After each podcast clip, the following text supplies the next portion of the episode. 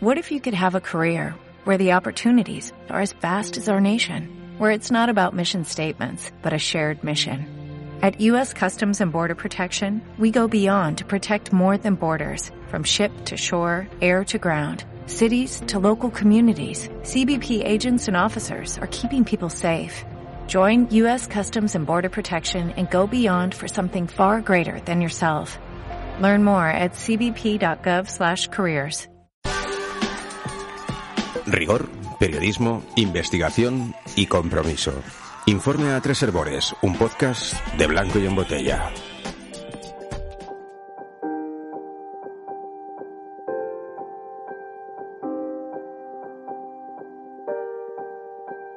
Yo me pregunto todos, eh, todos, todos los días quiénes mandan aquí. Según algunas teorías calificadas por el establishment político y mediático de conspiranoicas, el mundo está dominado por un puñado de personas poderosas, la mayoría hombres blancos y mil millonarios, que se encuentran periódicamente alrededor de una mesa para dictar las órdenes que después ejecutarán los representantes institucionales. Poderosos clubes y sociedades cuasi secretas y anacrónicas que no quieren que nada cambie nos lo explica Cristina Jiménez, periodista y escritora, autora del Club Bilderberg. Es la estructura de poder que ha dominado el mundo, que ha planificado el mundo después de la Segunda Guerra Mundial.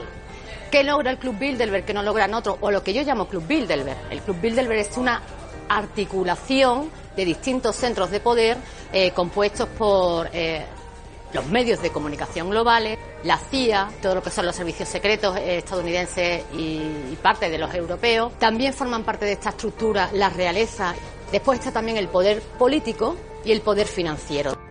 Otro postulado reza que el verdadero poder consiste en la capacidad de influir sobre los demás y esa ventaja está en manos hoy solo de las grandes corporaciones financieras y de los conglomerados empresariales transnacionales a través de acciones que buscan configurar las decisiones políticas según sus necesidades y objetivos de beneficios. Adalid desde la globalización de la economía, la comunicación y la pobreza, en un mundo donde el 80% de la riqueza está en manos de un grupo minoritario. Sin duda, el mismo grupo que controla los medios de comunicación, opulentos empresarios globales que no se esconden y sí quieren cambios, los cambios que les sean rentables y que no amenacen su status quo. El analista político Juan Carlos Monedero lo disecciona de esta manera. Cuando el capitalismo era nacional, pues los que mandaban eran nacionales. Ahora el mundo, en cambio, se ha globalizado. Fijaos que las multinacionales hacen y deshacen, los fondos de inversión extranjeros son ejércitos implacables, las macroorganizaciones internacionales como el Fondo Monetario la Unión Europea, el Banco Central Europeo, todas ellas controlan nuestras vidas y entonces el poder pues tiene que ser como ellas, global. ¿Quién manda quién nos manda? ¿Qué mueve los hilos invisibles que deciden nuestro destino? Otra tercera opción, la que es la versión oficial y siguen creyendo la mayoría de terrícolas, es que el mundo está regido por los gobernantes de los países más importantes que son democráticamente elegidos, o esa era la idea, porque también tienen voz en esas decisiones grandes potencias donde o no hay elecciones, o si las hay, no inspiran ninguna confianza de transparencia. Los miembros de este selecto club han demostrado escasa capacidad y nula voluntad para ponerse de acuerdo. Mientras a todos ellos solo les obsesionan sus intereses eh, nacionales, lo que ha dado como resultado esta sociedad global disfuncional, estos políticos sin escrúpulos prometen hacer grandes sus países again mientras aplican medidas populistas, monedas de cambio que son solo cosmética. Durao Barroso ya hablaba de ese nuevo orden mundial en una reunión del G20 hace unos años. Hoy los países más grandes del mundo han acordado un plan global para la recuperación y la reforma. Este incluye el más grande recorte de las tasas de interés en la historia, el más grande estímulo fiscal que jamás hemos visto el mayor aumento de recursos en la historia de nuestras instituciones internacionales. Vamos a implementar nuevas reglas para pagar primas a nivel global que reflejen el real desempeño, no más recompensas para el fracaso. Aunque para los expertos y analistas ninguno de estos modelos es el imperante, todos ellos coexisten, es decir, los tres operan simultáneamente, se cruzan, se relacionan y al final se siguen beneficiando sin remordimientos, los de siempre, como lo cuenta Daniel Stulin, escritor y periodista. Estamos ahora mismo, obviamente, viviendo la destrucción de las estados y la creación de un mundo postmoderno, postmundial, donde tenemos una moneda, una constitución, un continente o un país mundial controlado por la élite financiera. En ese sentido el objetivo es destrozar en todo el mundo, en todos los continentes, los estados-naciones.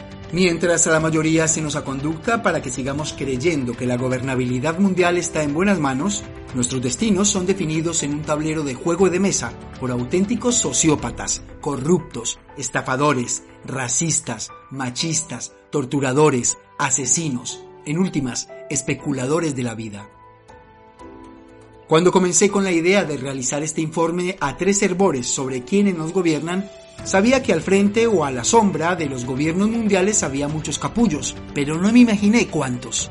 Así que esta será apenas la primera entrega del ranking con el que solo pretendemos refrescarles las señas particulares de los miembros de esta peligrosa banda, los innombrables del siglo XXI, sociópatas al mando del planeta. Donald Trump, este megalómano empresario de prácticas sospechosas, logró llegar a la presidencia de los Estados Unidos avivando el nacionalismo racista y el odio a las organizaciones internacionales. Su gobierno solo tiene el 36% de aprobación y por eso identifica a los medios y los sectores progresistas como sus mayores adversarios. Tras el anuncio de su plan migratorio había muchas preguntas. ¿Cómo va a deportar a 11 millones de personas? cómo construir un muro de 1.900 millas, cómo quitarle la ciudadanía a niños nacidos aquí de padres indocumentados. Pero como Trump no había contestado esas preguntas, decidimos viajar a Iowa. Ladies and gentlemen, Mr. Trump will uh, take questions for approximately 15 minutes. Venimos a Iowa para hacerle las preguntas que no quería contestar. Dos reporteros lo hicieron antes que yo y luego me tocó Sit preguntar. down. Go ahead. I have the right to. No, you don't. You haven't been called. I have the, I have the right to. Go back to Univision. No. Deport 11 Go million. You cannot deport 11 million people. Pero a Trump no le gustó mi pregunta, quiso quitarme la palabra y le pidió a su equipo de seguridad que me sacara. Y eso ocurrió. And with those ideas, You weren't I'm a, called. No, no, no. I'm a reporter and I have. I'm, don't touch me, sir. Don't touch me, sir. You cannot touch me. I have the right to ask a question. Yes, in, order, in I have. I have the right to ask a question. Over the press I have. I can. I, I can ask No, a question. can- yes, in I order, have. I have the right to ask a Okay. question. Afuera, esperé cerca de 10 minutos. Una persona me dijo que me fuera de los Estados Unidos.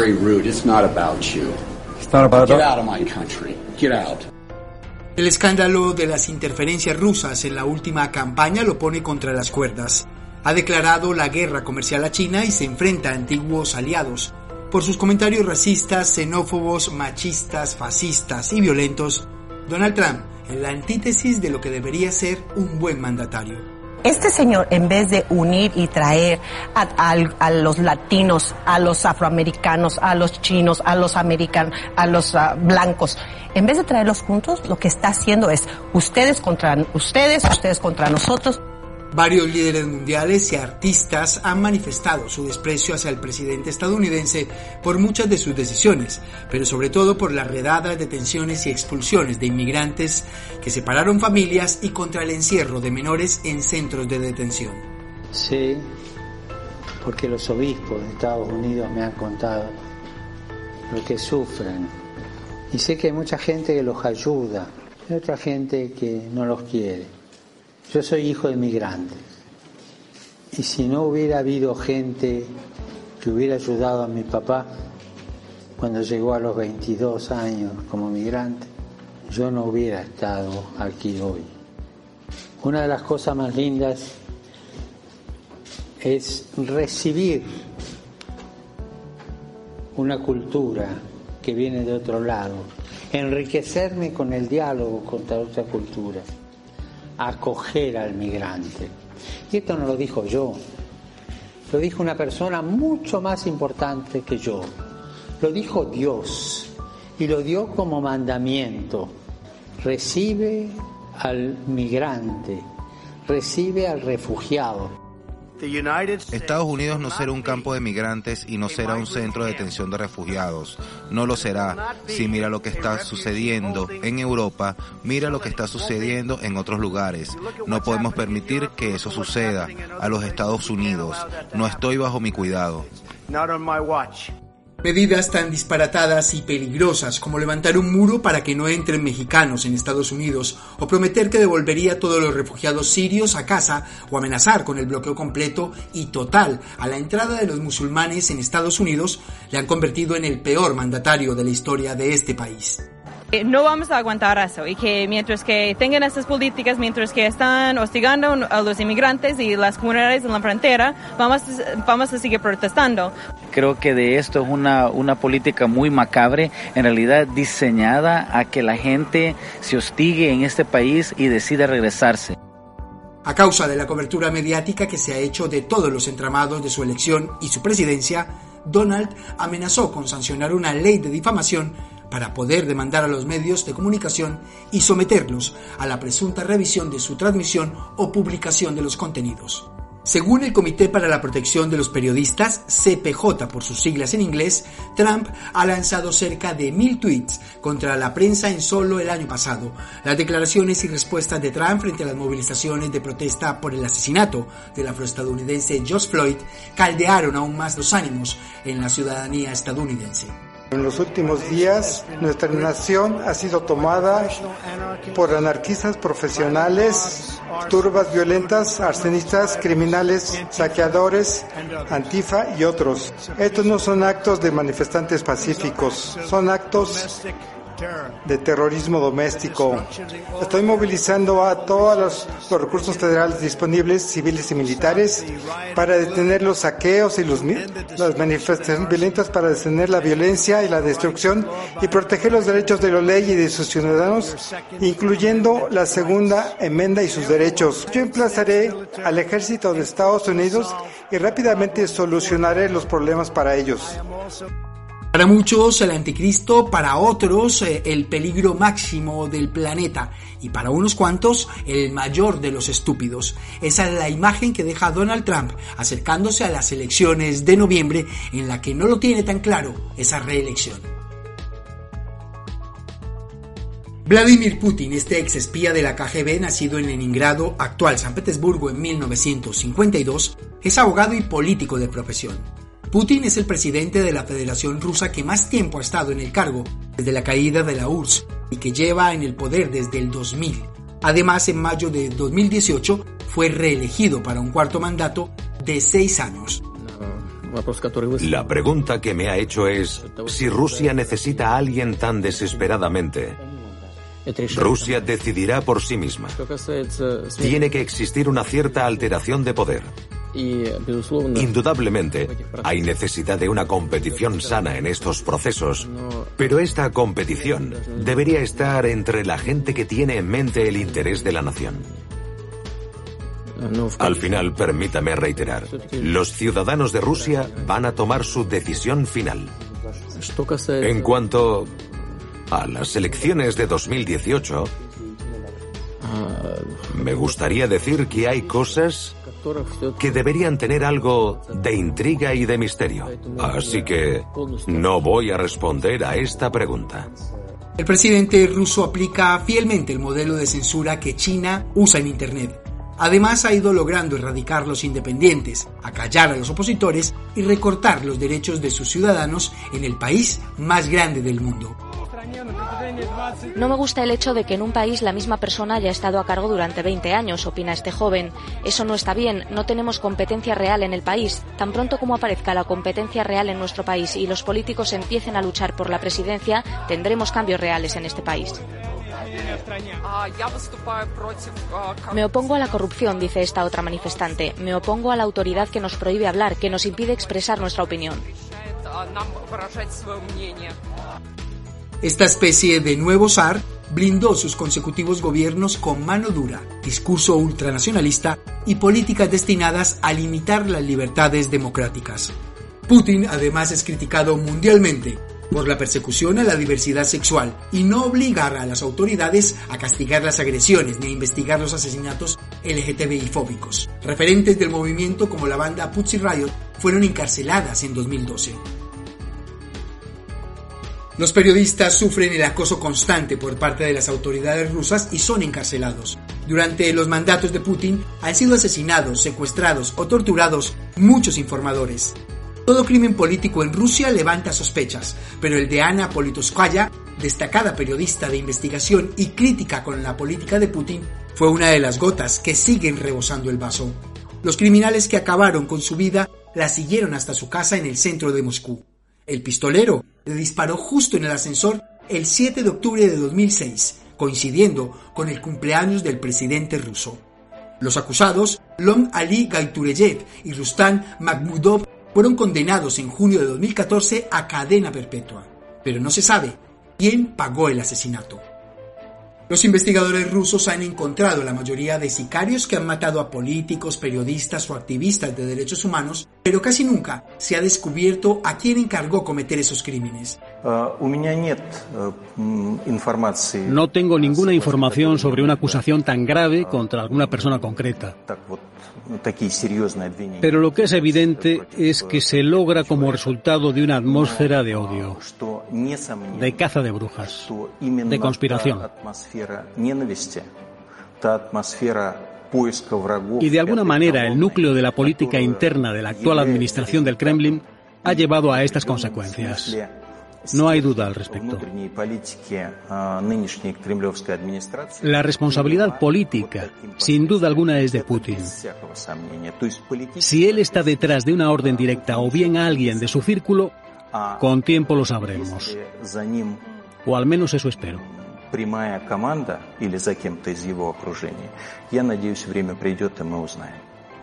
Así lo demuestra también el caso de Alexander Livitenko, o el exespía asesinado junto a su hija por envenenamiento en Londres en el año 2006, del que el Reino Unido y Estados Unidos le acusaron. Desde la oposición interna y desde los países occidentales señalan el hecho de que la lista de opositores a Putin que mueren violentamente es muy larga.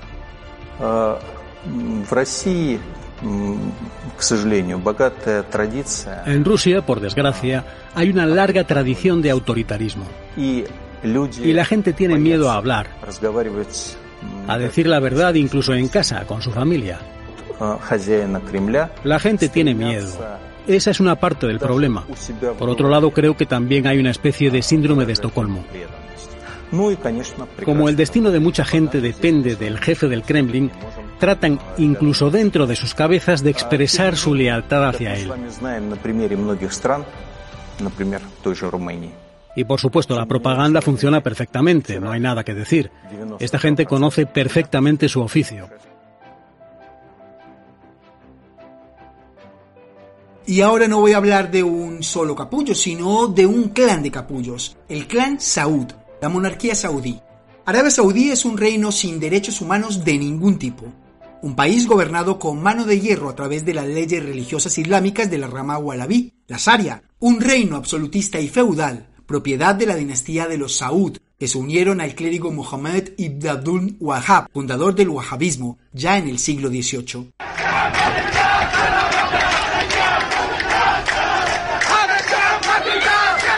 Pero ¿cómo lo hicieron? Pues fue mediante la financiación de mezquitas y madrazas en todo el mundo islámico y no islámico que se dedicarían a expandir el mensaje wahhabista alrededor del mundo. Formaron a los futuros imanes, seik y muftis en un lento proceso para imponerse, la tecnología no les vino nada mal en su plan, ya que han usado la televisión y programas de Internet para hacer llegar su mensaje a través de canales oficialistas y lo han logrado. de musulmanes en el rezo del viernes, mientras en este decorado el presentador Yun Sheikh debaten sobre el sermón. Es una televisión islámica, pero emite desde un polígono industrial aquí en Madrid, en San Sebastián de los Reyes. Córdoba Internacional TV es un... Hoy el mundo islámico, gracias a los Saud, es cada día más inseguro y está mutando hacia el radicalismo que afecta a todo el planeta y que lleva años imponiéndose sin freno. El poder de los petrodólares saudíes ha permitido a estos abrirse paso en decenas de países para invertir en negocios que le generan pingües beneficios, pero también han financiado mezquitas bajo su control en todo el planeta, desde España hasta Inglaterra o Sudamérica. Y no musulmanes. El canal está creado y financiado por la Fundación Saudí Mensaje del Islam, que encabeza este jeque árabe Abdulaziz Al-Fawzan, presidente de Córdoba TV y propagador del wahabismo, una versión ultraconservadora y radical del Islam que se practica en Arabia Saudí y que estuvo detrás del origen de Al-Qaeda y de los atentados del 11S. Los Saud imponen un apartheid de género en el cual se establece un sistema de discriminación y segregación desde el nacimiento hasta la muerte. En Arabia Saudí la fuerza de trabajo de la mujer representa apenas el 5%, la más baja de todo el mundo. Las mujeres se rigen bajo la tutela masculina. Es el varón quien decide el destino de la mujer en todas las cuestiones de su vida, como la educación, la salud, el desarrollo empresarial, las actividades laborales, viajar, realizar gestiones económicas o abrir cuentas bancarias. Todo esto solo lo pueden realizar en compañía o bajo la autorización de su tutor, que puede ser su padre, hermano, marido o hijo. Mi nombre es Jane. Tengo 29 años y estoy presa. Llevo más de 200 días detenida en Arabia Saudí. ¿Por qué? Por alzar la voz en un país donde pensar puede ser mortal por luchar por los derechos de las mujeres de mi país, por reclamar que nos permitan conducir. He vivido de cerca la tortura del gobierno saudí. He visto cosas horribles. Otras activistas como yo que peleaban por el derecho de las mujeres a conducir Miles de personas de Centroasia, Sudeste Asiático y África acuden a Arabia Saudí para realizar labores de poca cualificación. Realizan trabajos como empleados domésticos y en estos casos los trabajadores se ven en condiciones de explotación esclavista. Muchas además tendrán que mantener relaciones sexuales con su jefe o dueño otras serán llevadas o secuestradas para ser explotadas sexualmente en Arabia Saudí. En ese país tendrán todos los derechos sobre la mujer, que es considerada una cosa. Que a las mujeres de Arabia Saudí nos niegan derecho a decidir lo que pensamos, derecho a que nos consideren tan valiosas como a los hombres. Volví a mi país y llevo más de una década protegiendo... Uno de los casos que más ha trascendido de persecución religiosa se produjo en el año 2016, cuando el influyente Sheikh Chita Bakun Admin fue ejecutado junto a 46 chiitas más por participar en las protestas de la primavera árabe saudí. En la primavera árabe los Saud apoyaron militarmente a la dinastía de Bahrein para reprimir a los chiitas bareníes, que representan el 75% de la población total de este emirato frente a la minoría suní del 25%, para evitar así que lograran cotas de poder. Durante la guerra en Siria, grupos terroristas como Al-Nusra o el Estado Islámico han recibido ayudas y financiación saudí a fin de derrocar al presidente Bashar al-Assad y hacerse con las reservas energéticas. La intervención saudí en Yemen pone en evidencia la animadversión que tienen contra los chiitas. En Yemen existe una coalición liderada por Houthis y miembros del ejército yemení que se enfrentan contra Arabia Saudí, milicias yemenitas y el Estado Islámico que ha conquistado algunas zonas. Esta ideología radical de los Saud ha secuestrado el Islam, transformándolo a través de doctrinas extremistas que únicamente les benefician a ellos. Todos estos pecados se les perdonan en pos de su riqueza energética y el poder dentro de la OPED, su capacidad de suministro energético a Occidente y su capacidad de inversión económica. Esto les hace altamente solicitados por jefes de Estado y gobiernos como inversores en sus países o intermediarios entre empresas nacionales. En Arabia Saudí existe una fuerte censura y control sobre los medios de comunicación, vídeo, prensa, televisión, radio e Internet, a fin de evitar dar cobertura a las opiniones opositoras al régimen. La tortura, el asesinato y el desmembramiento del cuerpo de Jamal Khashoggi, un periodista disidente antaño muy cercano a la familia real, que ocurrió en el consulado saudí de Estambul por sus opiniones y concretamente por las críticas a Mohammed bin Salman, el príncipe heredero, ha acabado con un escándalo internacional y la suspensión de la venta de armas al régimen de Riad por países como Alemania es un caso que demuestra la manera con la que Mohammed bin Salman se encarga de los opositores, un crimen propio de una mafia, la última señal de la política precipitada e impulsiva del príncipe heredero. El asesinato prueba el fiasco que representa bin Salman ante el mundo. No es un príncipe soñador que haya venido a reformar el reino, tal y como se ha vendido. Desde el 2015 se ha recrudecido una campaña de desapariciones, secuestros y arrestos contra los llamados príncipes disidentes y sus familias. Hasta tres miembros de la realeza saudí célebres por sus críticas públicas al rey Salman bin al-Budaziz y su séquito, fueron engañados en Europa y forzados a regresar al reino saudí, donde permanecen en paradero desconocido. Para bin Farhan, estos crímenes son el colofón a una agresiva política que ha dejado a miles de víctimas civiles en esta campaña de bombardeos en Yemen o que ha provocado una crisis sin precedentes en los países del Golfo Pérsico. Yo soy un Street Fighter fue lo que le soltó el presidente húngaro Víctor Orbán a su ídolo Chuck Norris cuando le invitó personalmente al país para cumplir el sueño de conocerle. Orbán, nacido en 1963, vivió su infancia con su abuelo, un excombatiente de la Segunda Guerra Mundial, en el frente oriental del ejército húngaro que luchaba del lado de Hitler. Yo no pertenezco a la élite, vengo del pueblo. Esta frase la suele repetir el hombre fuerte de Hungría que creció sin agua corriente y alguna vez admitió también que era un chico propenso a la violencia. Cuando cayó la Unión Soviética y comenzó a emitirse la serie del Ranger de Texas que cuida una peligrosa frontera con puños y armas, Orbán, aunque ya no era un niño, tuvo una epifanía. Luchar contra el otro, contra el invasor a lo largo de más de 200 kilómetros ha instalado vallas electrificadas con concertinas y sofisticadas cámaras para evitar el paso de los migrantes de países musulmanes que llegan a sus fronteras. Las políticas de Orbán significan un retroceso tremendo en cuanto a derechos humanos. Fomentan la persecución de refugiados y minorías, incluso las sexuales, expuestos a la hostilidad, la discriminación y la intolerancia. En 2010 modifica la Constitución para eliminar la separación de los poderes públicos y la independencia judicial. Subordina al Banco Central a su liderazgo, entremezcla la tradición cristiana con el Estado y limita el derecho a huelga en este país de casi 10 millones de habitantes. Sin pausa, finaliza un proceso metódico, similar al de los mandatarios que han creado un sistema totalitario después de ganar unas elecciones libres. Orbán interpreta el papel del pastor pobre que logró hacer todo lo que se propuso, pero no se le puede subestimar. Sabe sentir el alma de la gente ordinaria. Ningún rey ni político en Hungría ha tenido tanta atención, notoriedad internacional ni acumulado tanto poder como él.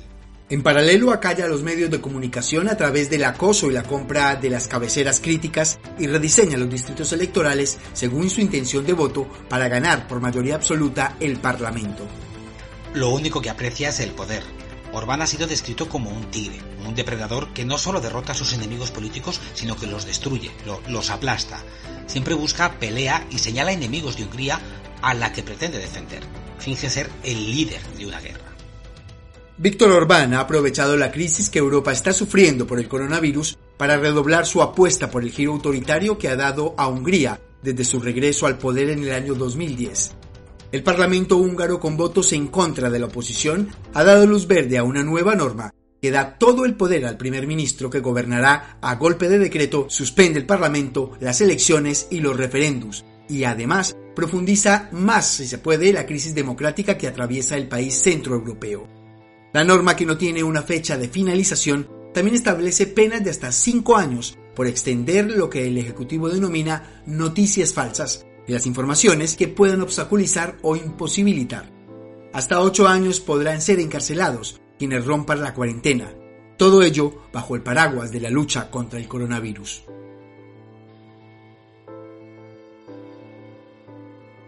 Nicolás Maduro, el chofer de bus convertido en presidente de Venezuela por designación de Chávez, se ha ganado el odio de millones de personas que un día le votaban debido a la crisis económica en la que tiene sumido al país. El éxodo de miles de ciudadanos hacia otros países, la falta de alimentos y medicinas, los cortes de los servicios básicos y la represión brutal de quienes protestan componen este drama humanitario con nombre de país, Venezuela. Tengan la libertad de salir a las calles y pedirle las firmas al pueblo. Y si el pueblo recoge las firmas suficientes, como exige la constitución, para un referendo revocatorio, iremos a referéndum revocatorio a medirnos en las urnas electorales y será el pueblo quien decida. No será un puñado de golpistas, no será el gobierno de Estados Unidos. En Venezuela, quien decide, quien pone, quien quita, es el soberano pueblo de Venezuela a través de su voto, más nadie. Según el informe de la alta comisionada de Naciones Unidas para los Derechos Humanos, Michelle Bachelet, el gobierno de Nicolás Maduro erosiona el Estado de Derecho, amenaza, reprime, secuestra, tortura y mata. Unas 7.000 personas han sido asesinadas en un año y medio. Estas afirmaciones de Bachelet supusieron un duro masazo. La oposición política, los y las activistas de derechos humanos y los y las periodistas, entre otros y otras, son con frecuencia blanco de discursos que los tildan de traidores y agentes desestabilizadores. El gobierno oficial está acusado de llevar a cabo ejecuciones extrajudiciales, mantener al país en una grave crisis económica, de violaciones de derechos a la salud, de atentar contra la libertad de expresión y de perseguir a los líderes opositores. Maduro reclamó 70 correcciones al texto que considera distorsionado y parcial, al tiempo que culpa al Ejecutivo de Estados Unidos de la crisis que atraviesa su país. A denunciar el complot que desde la Casa Blanca se prepara para violentar la democracia venezolana y para imponer un gobierno dictatorial en Venezuela. Recientemente, el Departamento de Justicia estadounidense ha ofrecido una recompensa a quienes puedan aportar informaciones que faciliten la captura o que contribuyan a comprobar los delitos que se le imputan a Nicolás Maduro y a otros 13 funcionarios del régimen. Se trata de conspiración narcoterrorista, conspiración para la importación de cocaína, posesión de ametralladoras y artefactos destructivos, conspiración para la posesión de armas de guerra y explosivos, cada uno de ellos con la pena máxima de cadena perpetua. Visto lo visto, con la crisis que tiene en el interior, con la amenaza exterior rondándole, Maduro no sabe cuánto tiempo más puede permanecer en el poder y por eso se torna aún más peligroso. Lastimosamente, estos personajes de los que les hemos hablado hoy no son los únicos sociópatas que están al mando de países y definen el destino de millones de personas en este planeta. Dicen que mal de muchos es consuelo de tontos y no pretendemos consolarnos ni conformarnos. Por eso queremos contarles quiénes dirigen los destinos de todos nosotros. La próxima semana les hablaremos de Teodoro Obiang, de Kim Jong-un, Bashir al-Assad, Al-Sisi en Egipto, Rodrigo Duterte en Filipinas, Ortega y Murillo en Nicaragua, Jair Bolsonaro en Brasil, Alexander Lukashenko de Bielorrusia, Tayyip Recep Erdogan de Turquía, y algunos, aunque no sean eh, presidentes, han mandado y siguen mandando, como Juan Carlos I, del que también les vamos a hablar. Ya nos gustaría no tener que hacer esta reseña, pero es importante que todas y todos conozcamos y desenmascaremos a los innombrables del siglo XXI, los sociópatas que gobiernan el mundo. Hasta aquí, Informe a Tres Herbores, un podcast de Blanco y en Botella. Puedes escuchar todos nuestros podcasts en www.plradioonline.com.